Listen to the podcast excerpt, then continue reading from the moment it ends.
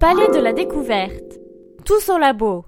Bon, ok, les sciences, c'est jamais au goût de tout le monde, et c'est peut-être pas du tien. Mais au Palais de la découverte, ils ont compris qu'il fallait rendre les sciences sympas et accessibles. Et comme on est tous des gamins qui veulent tripoter des yeux gluants, admirer de l'azote liquide et plonger au milieu des étoiles grâce au planétarium et que tout ça coûte moins de 10 euros, on remercie le scientifique Jean Perrin pour avoir créé ces expositions en 1926. Buzzy Tip. C'est le seul musée où on t'encourage à traîner tes doigts partout.